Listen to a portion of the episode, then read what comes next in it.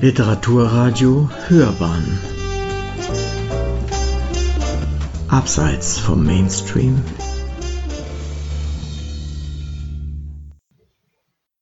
Wiseman, Alaska. Die glücklichste Zivilisation.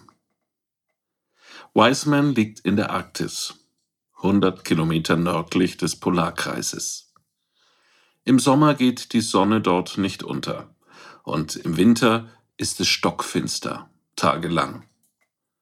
Laut Volkszählung hatte die ehemalige Goldgräbersiedlung im Jahr 2010 gerade einmal 14 Einwohner, sieben Männer und sieben Frauen.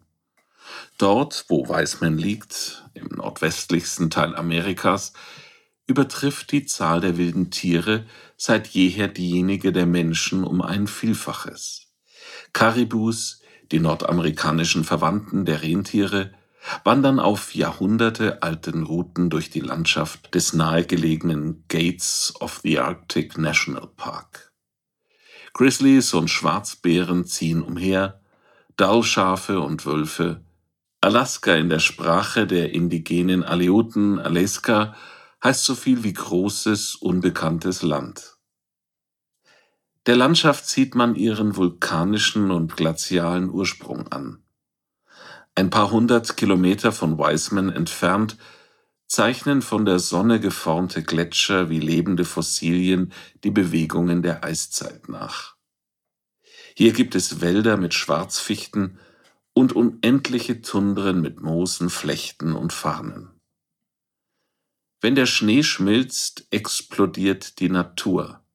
Pflanzen schießen aus dem Boden, die Moskitos machen sich breit, und dann kommen die Vögel, mehr als 100 Vogelarten, von denen einige, allen voran die Seeschwalbe, um den halben Globus fliegen, um in Alaska zu brüten.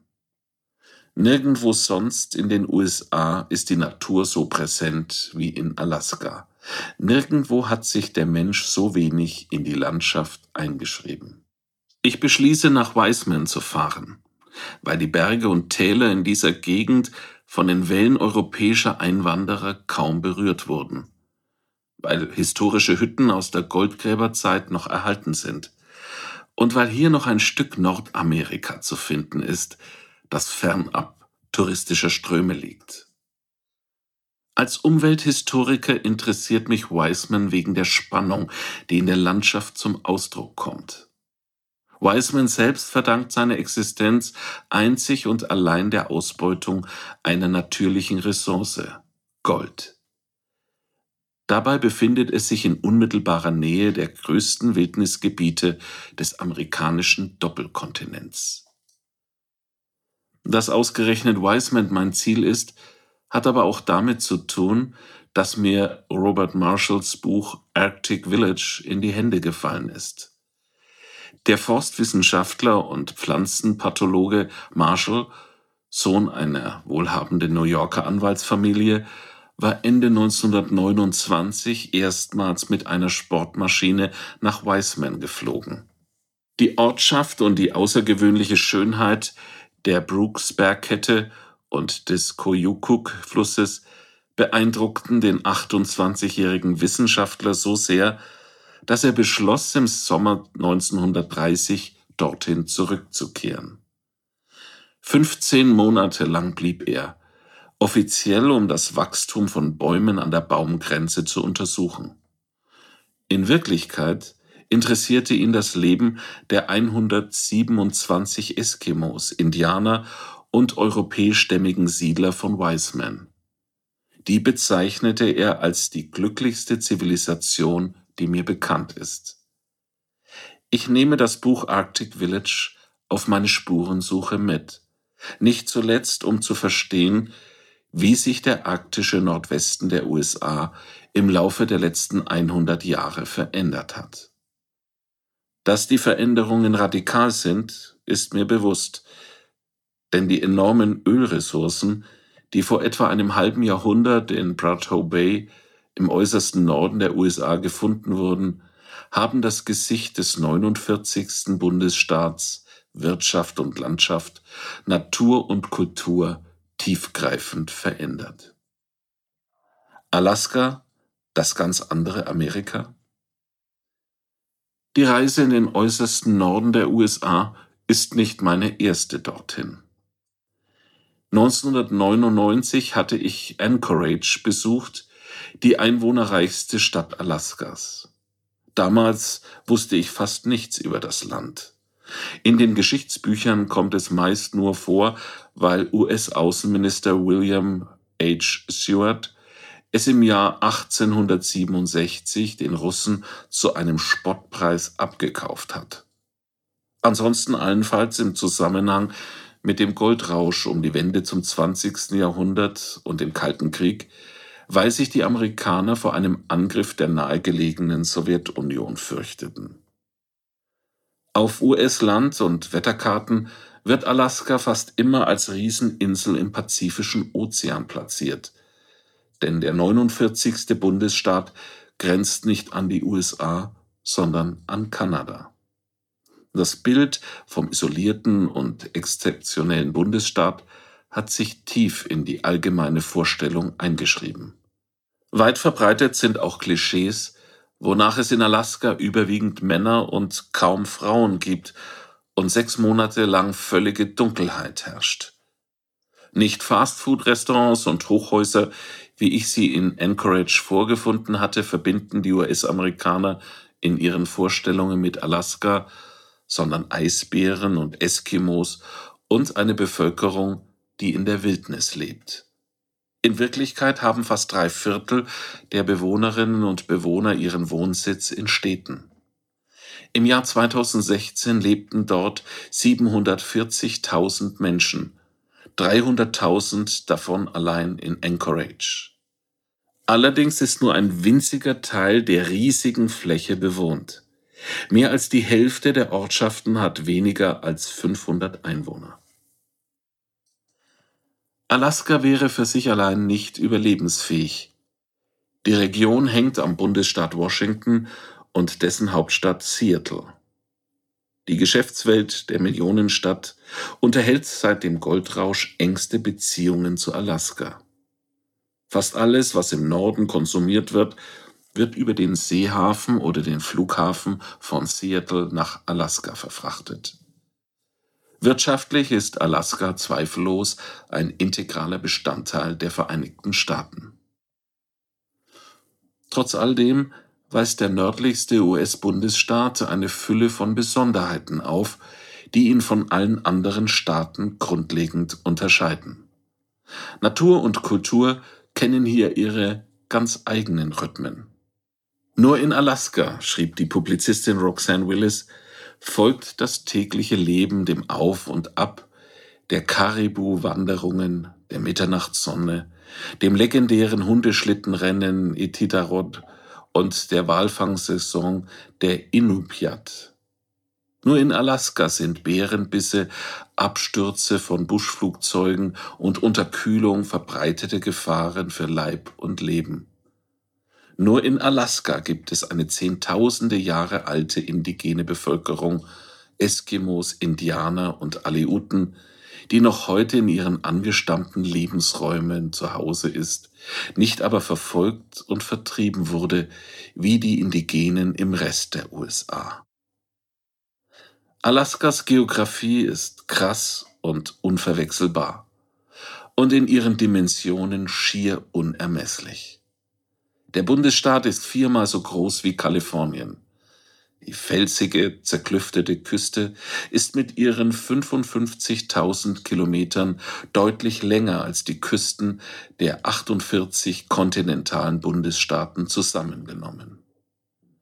Das Territorium liegt im arktischen und subarktischen Bereich zwischen dem 51. und 72. Grad nördlicher Breite am nördlichsten Punkt, 560 Kilometer nördlich des Polarkreises, geht an 67 Tagen im Jahr die Sonne nicht auf und an 84 Tagen nicht unter. Im nördlichsten Teil Alaskas herrscht Permafrost. Seit Tausenden von Jahren ist der Boden dort gefroren. All das macht Alaskas Einzigartigkeit aus und für viele Menschen auch seine Faszination. Faszination Wildnis Die Reise in den Norden mache ich nicht alleine. Meine Lebenspartnerin, eine Amerikanerin, meint, Alaska sei zu gefährlich. Alaska, das ist doch die große Wildnis. Ich will, dass du gesund wiederkommst. Ein Freund, der Berliner Maler Johannes Heisig, begleitet mich. Wir treffen uns in Fairbanks, der zweitgrößten Stadt Alaskas. Anders als zu Marshalls Zeiten ist Wiseman heute mit dem Pkw erreichbar. Vor Antritt unserer Reise wundern wir uns noch, warum die meisten Autovermieter eine Fahrt auf dem Dalton Highway und damit auch nach Wiseman verbieten. Aber als wir in Richtung Norden unterwegs sind, wird uns schnell klar, warum nur die Firma Rent a Rack, Miete ein Wrack, die Tour dorthin erlaubt und warum alle Autos der Firmenflotte mit Allradantrieb ausgestattete Gebrauchtwagen sind. Der 666 Kilometer lange Dalton Highway von Fairbanks nach Prato Bay ist fast durchgängig eine Schotterstraße mit tiefen Schlaglöchern. Lange gerade Strecken wechseln sich mit kurvigen, oft steilen Abschnitten ab. Der Gegenverkehr schleudert Steine gegen die Karosserie. Passt auf, dass euch kein Elch in die Windschutzscheibe fliegt, sagt der Mann von der Autovermietung, der uns die Autoschlüssel überreicht, nur halb im Scherz. Vorsicht kann tatsächlich nicht schaden. Das für Fisch und Wild zuständige Ministerium rechnet für Alaska jährlich mit gut und gern 700 Kollisionen zwischen Elchen und Automobilen. Auf unserem Nummernschild steht Alaska, The Last Frontier. In Fairbanks lächelt man darüber. Aber außerhalb von Alaska hat eine TV-Reality-Show mit dem Titel The Last Frontier, die seit Jahren mit mehr als 120 Episoden im Discovery Channel läuft, hohe Einschaltquoten. Woran liegt es, dass die Amerikaner offensichtlich nicht müde werden, choreografierte Kälte und Hunger, Kojoten und Wolfsangriffe, Krankheiten und Fluten anzuschauen, denen eine Filmfamilie auf der Kenai-Halbinsel in Alaska ausgesetzt ist. Woher kommt der Erfolg von Werner Herzogs Dokumentarfilm Grizzly Man, in dem ein junger Mann, der viele Sommer mit Grizzlybären in Alaska verbringt, am Ende ebenso wie seine Freundin von einem Bären zerfleischt wird? Woher die Faszination, die Christopher McCandless Lebensgeschichte auslöst, die Geschichte eines 24-jährigen Kaliforniers, der auf der Suche nach Antworten auf die großen Fragen des Lebens nach Alaska trampt, aber dort nur Moskitos, Kälte und einen einsamen Tod findet. Mit Einbruch des Winters verhungert McCandless im ausgemusterten Bus Nummer 142 des Fairbanks City Transit System. Erst Monate später wird er von Jägern gefunden. Hunderte von US-amerikanischen Wallfahrern machen sich jeden Sommer auf den Spuren von Christopher McCandless auf in die Wildnis. Into the Wild. Nachdem sie die gleichnamige Biografie von John Krakauer gelesen oder den Film von Sean Penn gesehen haben. Einige von ihnen zelten neben dem Bus und hungern wie McCandless, den sie wie einen Heiligen verehren. Eine Touristin ertrank im Fluss in der Nähe des Busses, andere mussten aus Notlagen gerettet werden. In den USA hat der Film Into the Wild an den Kinokassen und dem Videoverleih viele Millionen eingespielt. In Alaska selbst dagegen gilt McCandless vielen als Wilderer und Dieb, als edler, suizidaler Narziss oder als Gammler. Der alaskische Journalist Craig Madrid sieht in ihm und in seinen Nachahmern den Typus des selbstverliebten, urbanen Amerikaners, der weiter von der Natur entfernt ist als irgendeine Gesellschaft in der Menschheitsgeschichte.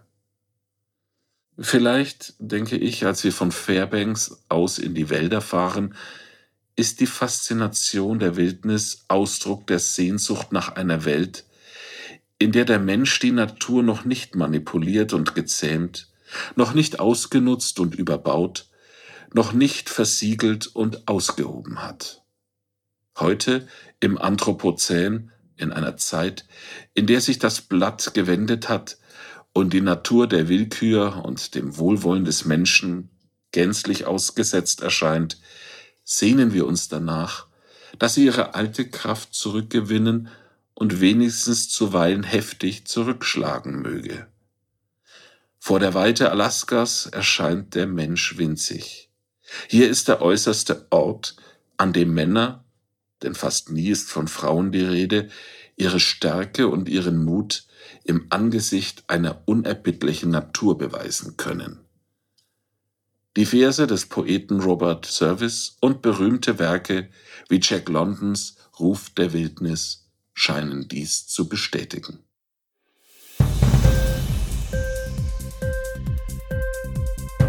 Hat dir die Sendung gefallen? Literatur pur, ja, das sind wir. Natürlich auch als Podcast. Hier kannst du unsere Podcasts hören. Anchor, Spotify, Apple Podcast, iTunes, Google Podcasts, radio.de und viele andere mehr.